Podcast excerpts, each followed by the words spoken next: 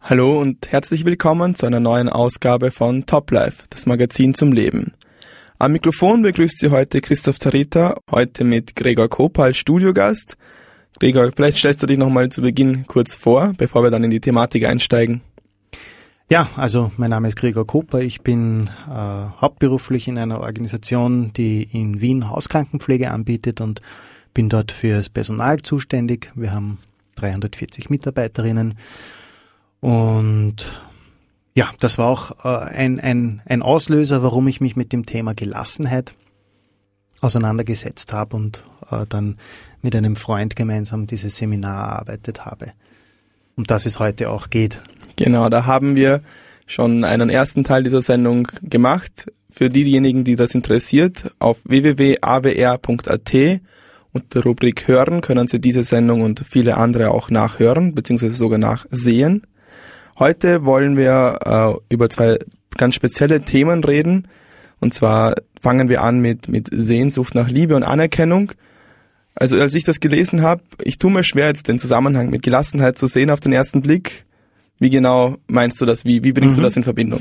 Da muss ich vielleicht ein bisschen ausholen, damit mhm. auch diejenigen, die die erste Sendung jetzt gerade nicht präsent haben, weil es vielleicht schon eine Zeit her ist oder gar nicht gehört haben.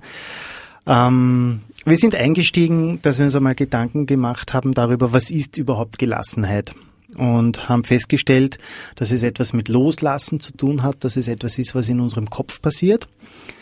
Äh, wir sind dann bei diesem äh, Gedankenmodell, das der Psychologe Albert Ells äh, entwickelt hat, das ABC der Gefühle gelandet oder haben das gestreift, äh, wo es eben ABC heißt. A ist irgendein Activating Event, also ein auslösendes Ereignis. B ist dann mein Glaubenssatz, der, äh, der äh, in mir steckt. Und C sind die Konsequenzen, die daraus äh, folgen. Und äh, wir haben eben dann in weiterer Folge der Sendung letztes Mal festgestellt, dass es an uns liegt, dieses B, diesen Belief, diesen Glaubenssatz, den wir in unserem Kopf haben, der dann bewertet, wie eine Situation auf uns wirkt, ob wir uns freuen oder ob wir uns Angst haben, ob wir nervös werden oder ob wir ruhig bleiben, äh, dass das das ist, woran wir arbeiten können. Wir können weder äh, die Weltgeschichte verändern, äh, natürlich können wir das teilweise schon, aber, aber wir können wir haben weniger Einfluss darauf, was rund um uns herum passiert. Äh, aber wir können ähm, das äh, bearbeiten, was das in uns auslöst. Also das war dieses ABC-Denken. Dann sind wir, äh, haben wir uns damit beschäftigt, ähm, wo sind so die Punkte, wo man Gelassenheit braucht oder wo wir das uns am meisten wünschen. Da sind wir dann äh, über die Arbeitsstelle äh, haben wir haben wir geschliffen oder ge gestreift sozusagen, dass das ein Ort ist, wo man sich oft Gelassenheit wünscht, weil man da angespannt ist, schwierige Situationen erlebt, auch teilweise Existenzängste damit verbunden sind. Ähm, und da gibt's so dieses Akronym des Vulkans, das haben wir auch durchgenommen, wo jeder Buchstabe für, ein, für einen Aspekt äh, steht, der beschreibt, in welchem Umfeld wir arbeiten und, und dass das eben sehr volatil und so weiter ist. Aber am besten äh, nachhören. Äh, das würde jetzt den Rahmen sprengen, wenn wir das jetzt noch einmal äh, besprechen. Und ja, heute geht es um zwei Sonderthemen. Äh, das eine ist eben, wie du schon sagst, äh, Sehnsucht nach Liebe und Anerkennung. Was hat das jetzt mit Gelassenheit zu tun? Das ist etwas, was unser B betrifft, unseren Glaubenssatz oder unser Belief. Etwas, wo wir von uns selbst oder von Dingen eine, eine feste Meinung haben, so muss das sein oder so ist es und daraus ergeben sich Konsequenzen. Also ja, mal so, so einführend äh, als Einleitung oder auch als Rückblick. Ähm, was heißt das jetzt im Genauen? Also ich habe das nicht selbst erfunden, sondern da gibt's äh, Thomas Hohensee. Das ist ein äh, Psychologe, der auch ein Buch geschrieben hat, auch äh, dass es eben sehr viel mit unserem Denken äh, zu tun hat, wenn das Thema Gelassenheit äh, uns beschäftigt. Und äh, der hat eben diese zwei Spezialthemen herausgearbeitet. Er sagt, dieses erste Thema, Sehnsucht nach Liebe und Anerkennung, ist ein Thema, das vor allem die weiblichen Menschen, also die weiblichen Hörerinnen und Hörer betrifft. Aber wir Männer, wir haben auch unser Spezialthema, das ist dann das zweite. Äh, er sagt, oder er hat in seinen Gesprächen, Therapien und auch in seiner Arbeit äh, festgestellt, dass sehr oft Frauen glauben, dass sie geliebt werden müssen. Es muss so sein, dass ich geliebt werde. Und deshalb kann es oft passieren, dass sich Frauen besonders angestrengt darum bemühen, dass sie beachtet werden. Das heißt, ja, ziehen sämtliche Register, um irgendwie aufzufallen, damit sie beachtet werden und geliebt werden in weiterer Folge.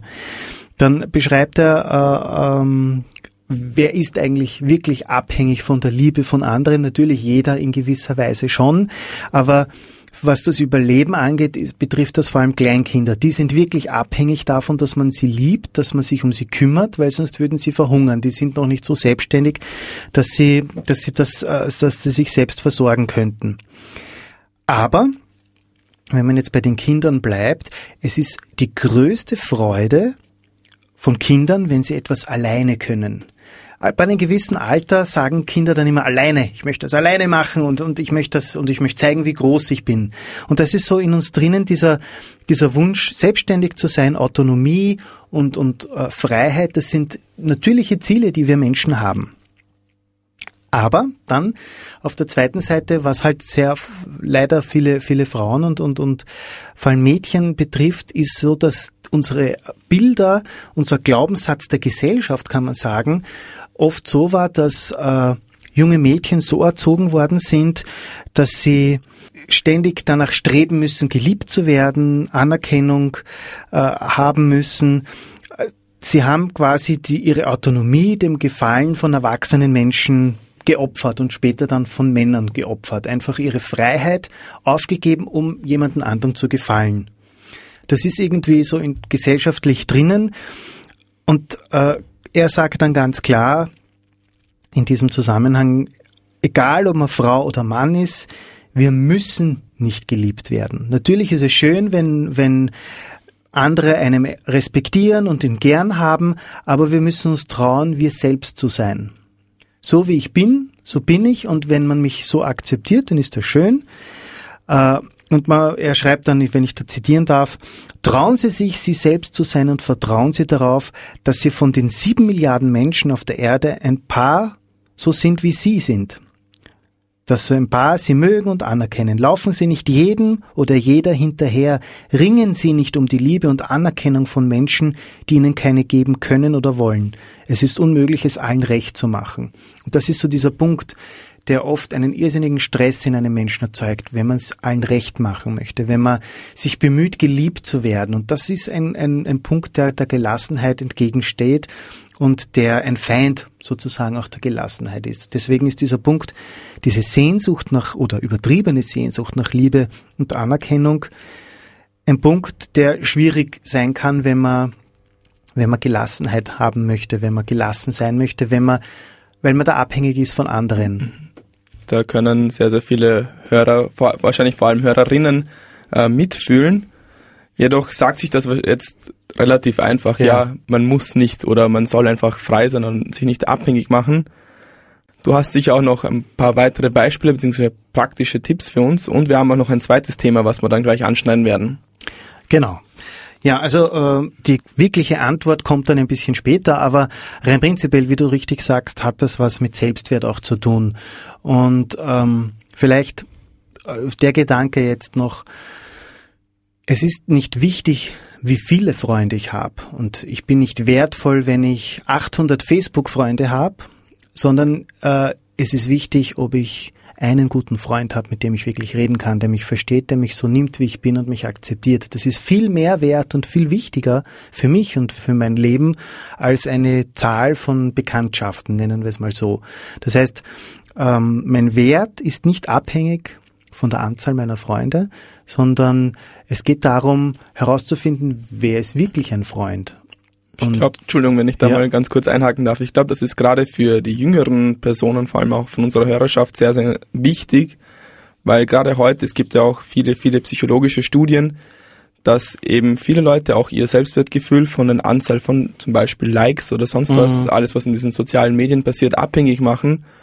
Und dadurch entstehen auch wirklich, äh, ja, Depressionen, wenn Leute sich eben, ja. wenn wirklich ihr, Leute ihr Selbstwertgefühl davon abhängig machen, wie viele Freunde habe ich auf Facebook oder in den anderen sozialen Medien. Vor allem, wenn man dann auch beginnt zu vergleichen. Ich habe mhm. 327 und der hat 590. Wie kommt das? Und ist der, wieso ist der beliebter als ich und so weiter? Und genau. dann beginnt man an sich zu zweifeln und so weiter, dass es irgendwo in, was weiß ich, wo zu kaufen, Facebook-Freundschaften oder Likes gibt, über das redet man gar nicht, wird auch teilweise eben von sozusagen Otto Normalverbrauchern verwendet, um einfach äh, den Selbstwert zu steigern im Vergleich zu anderen Leuten. Also die mhm. größten Kunden sind nicht irgendwelche prominenten Stars und Sternchen sozusagen, die sowieso viele hunderttausende Follower in den sozialen Medien haben, sondern das sind teilweise die Leute, die halt äh, ja so wie wir beide. Genau.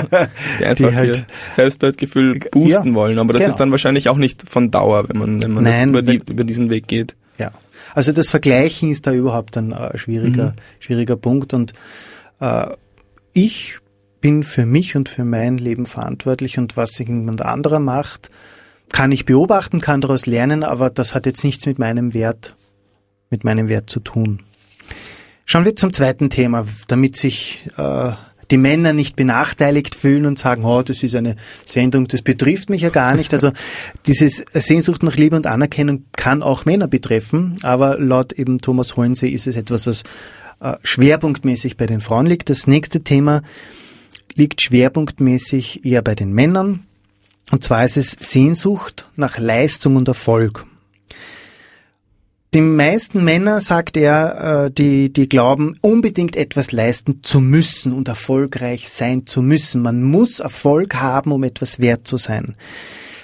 Wenn man keinen Erfolg auf seinem Lebenslauf vorweisen kann, dann ist das eine Katastrophe. Das eigene Ansehen wird verbunden mit, mit der Leistungsfähigkeit und damit wird auch der eigene Wert damit verbunden. Äh, wenn ich es zu was gebracht habe, wenn irgendwas Tolles in meinem Lebenslauf steht, dann bin ich jemand. Sonst bin ich ein Würstchen, das äh, ein Versager ist. Also das ist so ein bisschen der Punkt, der, der den Männern zugeschrieben wird. Und dieses Denken hat viele Konsequenzen. Viele Männer die dieses Leistungsdenken dann so maßlos übertreiben und sogar dramatisieren, sind dann so weit, sogar um jeden Preis etwas zustande zu bringen. Das kann sein, dass sie dann ihre eigene Gesundheit aufs Spiel setzen, bis spät in der Nacht im Büro bleiben, um doch irgendetwas zu erreichen, um, um die nächste Beförderung um da ausgewählt zu werden oder, oder einen Lob, vom, ein Lob vom Chef zu bekommen oder in der, der Mitarbeiter des Monats zu sein, um dieses Beispiel zu nehmen. Ähm, manchmal werden einfach auch Gesetze übertreten, Moral wird missachtet und dabei glaubt man dann auch noch ein guter Kerl zu sein, weil man macht das ja für die Karriere. Und was halt auch ist, wer überzeugt ist, etwas, dass etwas unbedingt sein muss, der ist dann auch in der Gefahr, dass, dass zum Beispiel auch Gewalt als Mittel zur Durchsetzung seiner Pläne verwendet wird. Und ich bin ein bisschen ein Fußball. Äh, oder jemand, der den Fußball ganz gern mal mag. Und da erinnere ich mich zum Beispiel jetzt als Beispiel zurück an die Weltmeisterschaft in Brasilien. Da hat es ein Spiel gegeben, Uruguay gegen Italien. Viertelfinale, Achtelfinale, Halbfinale, irgend sowas, aber war schon äh, weiter, weiter oben, war nicht der Grunddurchgang. Und da war's, da gibt's den Luis Suarez, ein Stürmer, spielt jetzt bei Barcelona, ähm, ein guter Spieler, toller Stürmer, schießt viele Tore, aber der war so verbissen in sein, in sein Denken, ich muss erfolgreich sein, dass er diese Verbissenheit dann auch so ausgedrückt hat, dass er er hat gemerkt, ah, er kommt an seine Grenzen, dieser Verteidiger, Cellini, der blockt ihn immer ab und er kommt da nicht durch und der war dann so verbissen, dass er dann wirklich sich sogar in seinen Gegner verbissen hat. Also da hat es dann Bissspuren gegeben und alles Mögliche und im Spiel hat es der Schiedsrichter nicht gesehen, aber im Nachhinein ist er, dann, ist er dann gesperrt worden, weil die Fernsehkameras ihn überführt haben. Und das zeigt einfach, das ist jetzt keine Bösartigkeit von ihm, aber in ihm war dieses Denkmuster so stark da, ich muss erfolgreich sein, um jeden Preis sozusagen. Ich setze jedes Mittel ein, das war jetzt im Unterbewusstsein bei ihm, dass er dann sogar zu diesem Mittel gebissen hat. Er hat einfach in dieser Situation ein Blackout sozusagen gehabt und dieses Innere ist da hinausgekommen und er hat halt seinen Gegner gebissen. Und äh, das zeigt einfach, äh, wie gefährlich dieses äh, das sein kann, wenn man wenn man seinen Wert und sein sein sein, sein seine Identifikation mit mit Erfolg äh, gleichsetzt. Da ist wahrscheinlich auch Burnout ein ganz, ganz heißes genau. Thema, weil Richtig. auch das eine eher neumodische Krankheit und das ähm, entspricht eigentlich genau dem, was du vorher erklärt hast, eben wenn man versucht, noch eine Stunde länger ja. zu arbeiten, noch ein Projekt mehr durchzubringen, noch was auch immer noch mehr mhm. äh, zu machen, ja, das man wundert sich eigentlich, wie viele Probleme der Welt doch mit etwas Gelassenheit vielleicht ja. gelöst werden könnten. Apropos Lösung, ähm, wir haben jetzt dann doch jetzt diese zwei Probleme gesehen, die auch statistisch gesehen das eine eher die Frauen, das andere eher die Männer ansprechen sollte. Also zumindest ich habe mich da selber auch ein bisschen wiedergefunden. Also ich kann mir gut vorstellen, dass es ein Thema ist, wo besonders viele Leute sich damit identifizieren können. Wie gehen wir jetzt um in solchen Situationen, wo wir vielleicht auch nicht selber wirklich einen großen Einfluss drauf haben? Ich denke jetzt zum Beispiel bei der Sehnsucht nach Liebe und Anerkennung. Hm als Person kann man zwar nach Aufmerksamkeit suchen, aber manchmal, also man kann jetzt nicht wirklich eine Person dazu zwingen, dass sie einem die Liebe schenkt. Wie, wie soll man mit sowas umgehen dann? Das war auch der Ansatz äh, in unserem Seminardesign, wenn man das so nennen möchte, wo wir mein, äh, mein Freund Markus Neugebauer und ich, wo wir da zusammengesessen sind in einem, es war Frühsommer in einem Kaffeehaus und drüber philosophiert haben. Und da sind wir draufgekommen. Wir, wir haben zwei unterschiedliche Sichten gehabt. Also er hat diese Situation gehabt oder beschrieben, als Schauspieler, Musical-Darsteller gehst du auf die Bühne und zack, dann musst du da sein und funktionieren. Äh, da ist volle Aufmerksamkeit da, da ist volle Belastung da. Also es gibt Situationen, wo du Gelassenheit brauchst, gerade zum Beispiel als auf der Bühne, äh, Du musst natürlich bleiben. Wenn du voller Stress und äh, dann wirst du nie das Publikum überzeugen. Das ist so sein Einstieg gewesen. Und mein Einstieg war dann eher die andere Seite, dass ich sage, naja, es gibt Situationen, äh, zum Beispiel im Pflegebereich, wo man jeden Tag, wenn man arbeitet, mit verschiedenen Themen beschäftigt ist, die einen belasten können. Tod, Krankheit, Alter, Einsamkeit, Depressionen, äh, und, und, und. Und das ist etwas, das dich beschäftigt. Du arbeitest jeden Tag mit Menschen, die das betrifft. Wie geht man damit um? Wie kann man da gelassen bleiben und, und trotzdem auch den, seinen Gegenüber in rechter Weise begegnen und ihm vielleicht auch Mut und Hoffnung geben können. Also das waren so die zwei Punkte, wo wir lange diskutiert haben.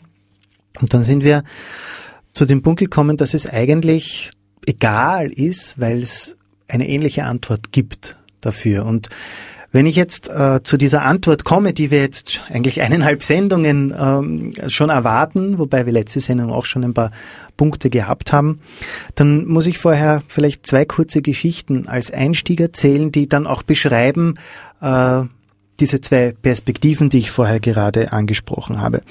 Geschichte Nummer eins ist eine Geschichte, die bekannt ist, schon unzählige Male verfilmt worden ist, sogar Disney hat einen Zeichentrickfilm gemacht, beschreibt die Situation von einem Baby, das aufgewachsen ist auf einem Königshof von den Feinden des eigenen Volks, von der Tochter, der äh, aufgezogen worden ist. Und äh, ja, vielleicht weiß man schon, dass es sich jetzt um Mose handelt. Das ist eine biblische Geschichte. Ähm, Mose hat dann den Auftrag bekommen, dieses Volk aus Ägypten, aus dieser Sklaverei hinauszubringen und hinauszuziehen. Und dann waren diese Plagen und das ist alles verfilmt worden. Und dann steht er auf einmal, sie haben diese Plagen überlebt und der Pharao sagt, jetzt kommt, jetzt geht's, es ist reicht, weg mit euch. Er zieht mit den hunderttausenden Menschen aus Ägypten hinaus und auf einmal ist vor ihm das Rote Meer und hinter ihm merkt man, ah, das sind so Staubwolken, was kommt auf uns zu, was passiert da, wer kommt da? Und die Speer berichten, das sind die Ägypter, die kommen mit den Streitwegen, sie haben sich's offenbar anders überlegt. Und dann ist der Moment, wo Mose im Rampenlicht steht, auf der Bühne des Lebens sozusagen, alle Augen auf ihn, er hat uns hierher geführt, wie hat er reagiert? Also ich habe mir überlegt, wie hätte ich reagiert? Ich wäre panisch, wahrscheinlich wie ein, wie ein Huhn hin und her gelaufen, ahnungslos, was ich machen soll. Aber wenn man diese Beschreibung, wenn man diese Geschichte nachliest, dann merkt man alles andere als Panik. Er war gelassen und ruhig und hat eine Lösung gefunden. Ein Wunder, Gott hat eingegriffen, das Meer hat sich geteilt und sie sind durchgezogen. Geschichte Nummer eins.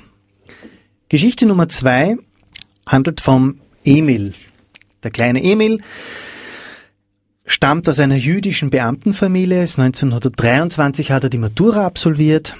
Mit der Abhandlung Die Psychologie des philosophischen Denkens hat er, hat er da die Matura absolviert und hat danach Medizin studiert und hat äh, sich für Depression und Suizid als sein Schwerpunktthema äh, entschieden von 1933 bis 37 leitete er im psychiatrischen Krankenhaus in Wien den Selbstmörderinnen-Pavillon und dort hat er als Oberarzt jährlich bis zu 3000 selbstmordgefährdeten Frauen geholfen und sie behandelt.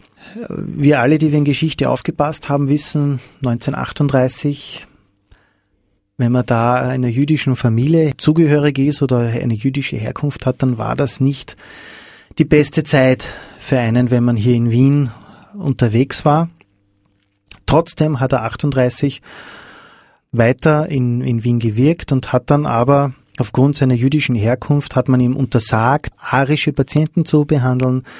Er hat dann 1940 die Leitung äh, des Rothschild-Spitals, des einzigen Krankenhauses, das in Wien noch jüdische Patienten behandelt hat, hat er dort äh, die Leitung übernommen.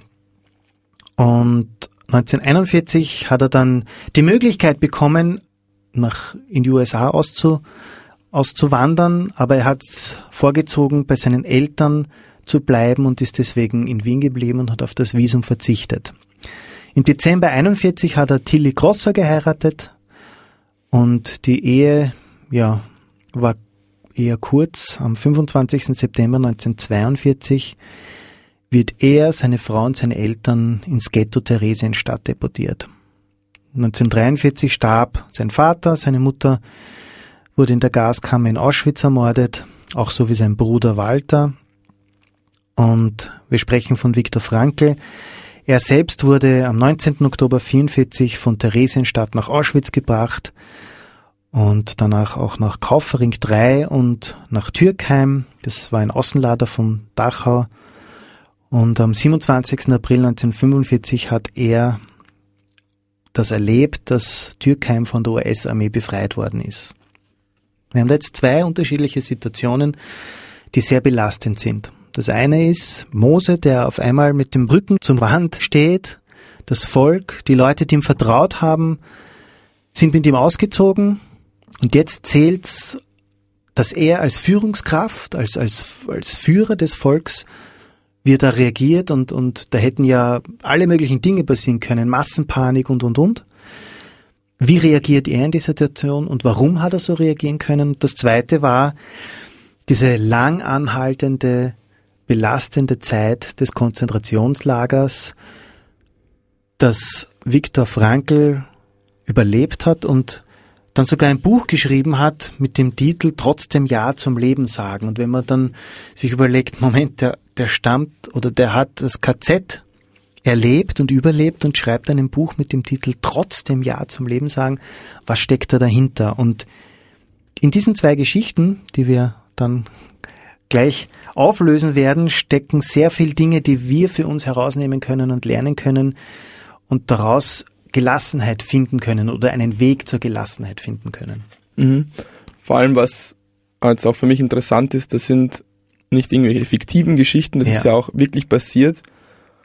Und das sind Situationen, wo ich persönlich, naja, ich würde es beinahe unmöglich halten, dass es, dass man da gelassen bleiben mhm. kann. Und trotzdem sind es wahre Begebenheiten. Jetzt ist es, glaube ich, soweit, dass wir wirklich die Lösung für diese Sachen präsentieren können. Wie, wie sollen wir umgehen? Wie, wie können wir das schaffen, dass wir in solchen Situationen gelassen bleiben? Es ist natürlich äh, un fast unglaublich, dass man, dass man über das, Gelass, über das Thema Gelassenheit spricht und dann Viktor Frankl als Beispiel nimmt, jemanden, der im KZ gelebt hat. Ähm, er selber schreibt oder äh, berichtet in seinem Buch Trotzdem ja zum Leben sagen, dass es überlebenswichtig war in diesem Leben, in diesem Lagerleben und entscheidend war, ob jemand überlebt hat oder nicht, abgesehen von der Willkür, die natürlich dort geherrscht hat, war die, oder es war ausschlaggebend, ob jemand ein Ziel gehabt hat, was über das Lagerleben hinausgegangen ist oder nicht.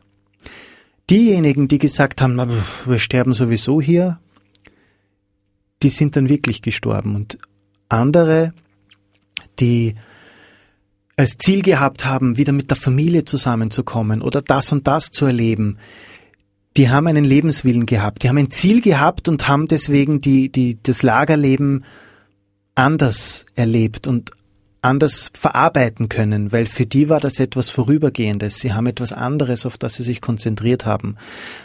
Die anderen wiederum, die, die sich, die gesagt haben, ja, jetzt sind wir da und wir werden da umkommen, die haben, die haben überhaupt keine andere Perspektive gehabt und haben sich dann nur noch auf die negativen Dinge konzentriert, die sie da tagtäglich erlebt haben.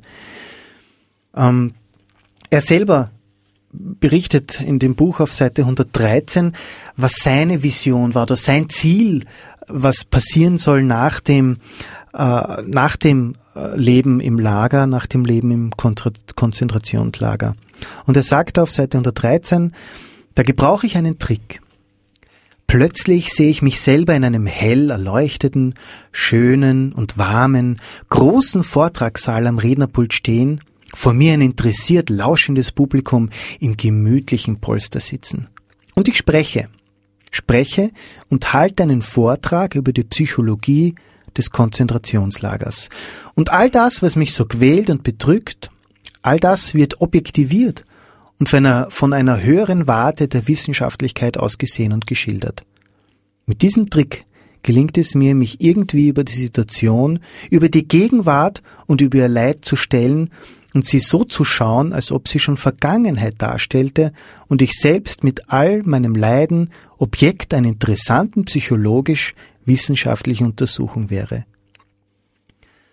Das heißt, er hat das Ziel gehabt, irgendwann einmal in einem Vortragssaal und ich finde das interessant, wie er das beschreibt. Man kann sich das direkt vorstellen, bequeme Sesseln, warm, interessierte Leute und das ist entstanden, diese Gedanken in einem, im, im KZ. Also welche Sehnsüchte da, da, da in ihm drinnen waren, wird hier ausgedrückt.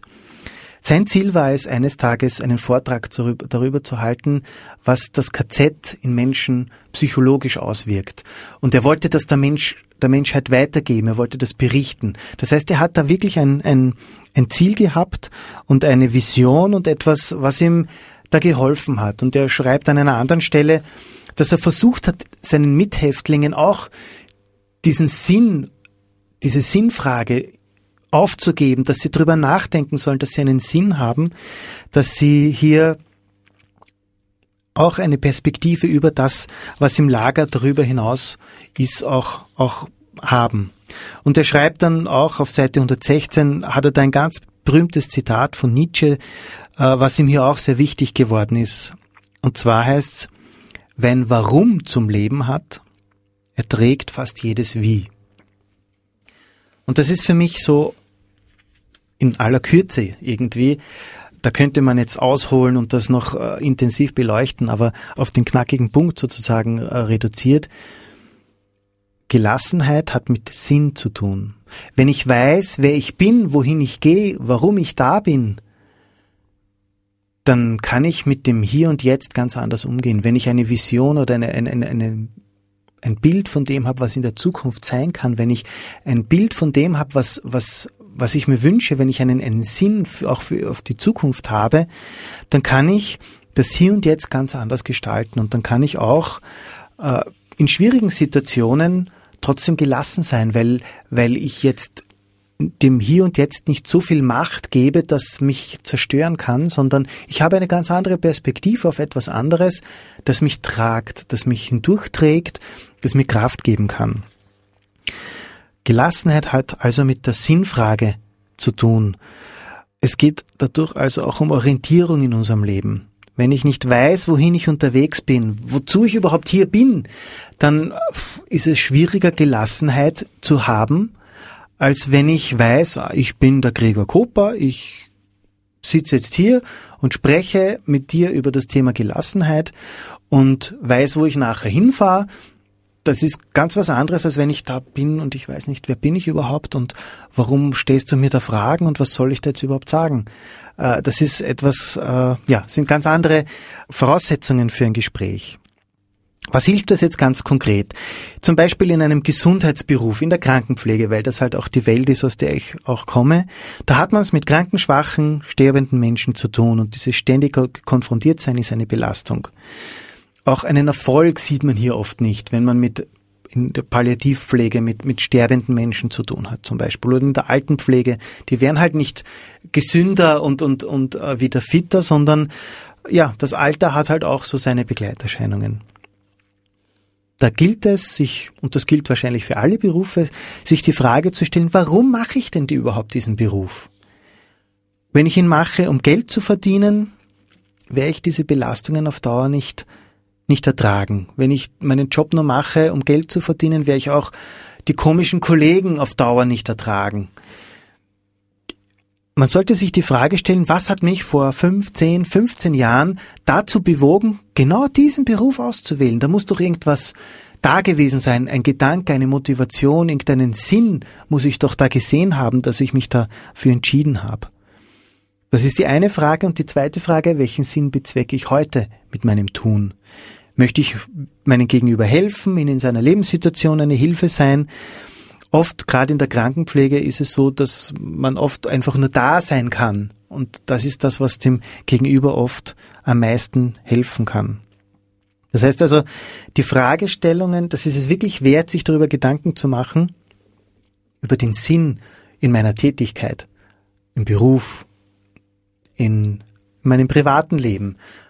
Was war der Ursprung, dass ich mich dafür entschieden habe? Was hat mich damals begeistert? warum begeistert es mich vielleicht heute nicht mehr? Und dann kann ich darauf aufbauend Entscheidungen treffen und, und mir überlegen, ja, ah ja, jetzt erinnere ich mich, das hat mich so begeistert. Na, eigentlich ist das wirklich super und ja, ich habe diesen Aspekt vielleicht nur vergessen. Und das ist, deswegen ist es gut, sich da auch immer wieder Gedanken zu machen. Also wenn ich Gelassenheit in meinem Leben möchte, ist es wesentlich, sie, mir die Frage nach dem Sinn zu stellen, wer bin ich, wohin gehe ich und wieso tue ich das, was ich tue. Und wenn ich für diese Fragen Antworten finde, dann wäre ich ganz automatisch mit dem Thema Gelassenheit ganz anders umgehen können, weil ich einfach diese grundsätzlichen Fragen, die Unruhe in mir zeugen, beantwortet habe. Und dadurch auch wieder die Fähigkeit erlernt hast oder erlangt hast, dass du hier gelassen bleiben kannst. Wir nähern uns dem Ende der Sendung. Es waren wieder sehr, sehr viele interessante äh, Gedanken, die du uns gebracht hast, interessante Möglichkeiten, wie man gelassen bleiben kann. Du hast aber noch ein paar Schlussgedanken für uns ja, zu den Abschluss. Ja, also wir haben zwei Geschichten gehört, bevor wir zu dem Thema des Sinns gekommen sind. Das eine war eben Mose. Was hat das jetzt für eine Bewandtnis? Das ist vielleicht noch nicht ganz herausgekommen. Mose, warum war Mose gelassen? Warum hat er so reagieren können? Da müssen wir in seiner Lebensgeschichte ein bisschen zurückgehen. Er hatte eine besondere Begegnung. Das war diese Geschichte, wo er da vor diesem Dornbusch gestanden ist, der gebrannt hat, aber der nicht weniger geworden ist, weil er nicht verbrannt ist. Und da ist er neugierig geworden und da hat er eine besondere Begegnung mit Gott gehabt und Gott hat ihm damals den Auftrag gegeben, das Volk zu nehmen und mit dem Volk auszuziehen aus Ägypten. Das heißt, er hat einen Sinn gehabt, er hat einen Auftrag gehabt, er hat gewusst, warum er das tut und deswegen hat er in dieser Situation, wo er mit dem Rücken zur Wand gestanden ist, äh, richtig reagieren können, gelassen reagieren können und auch keine Panik erzeugt mit den hunderttausenden Menschen, die mit ihm da ausgezogen sind, sondern er hat sie ruhig und sicher aus dieser misslichen oder schwierigen Situation führen können. Das war Mose. Zweite Geschichte, Frankel. Er hat über den Sinn in seinem Leben im Konzentrationslager nachgedacht. Und er hatte für sich die Antwort gehabt, dass es sein Sinn war, eines Tages als Psychologe über das Leben im Konzentrationslager zu berichten und was das aus psychologischer Sicht bedeutet. Das heißt, da haben wir gelernt, dass auch während also nicht nur bevor eine belastende Situation kommt, sondern auch während einer lang anhaltenden, schwierigen Phase wir auch hier diese Fähigkeit entwickeln können oder diese Möglichkeit haben, einen Sinn zu finden und über den Sinn nachzudenken.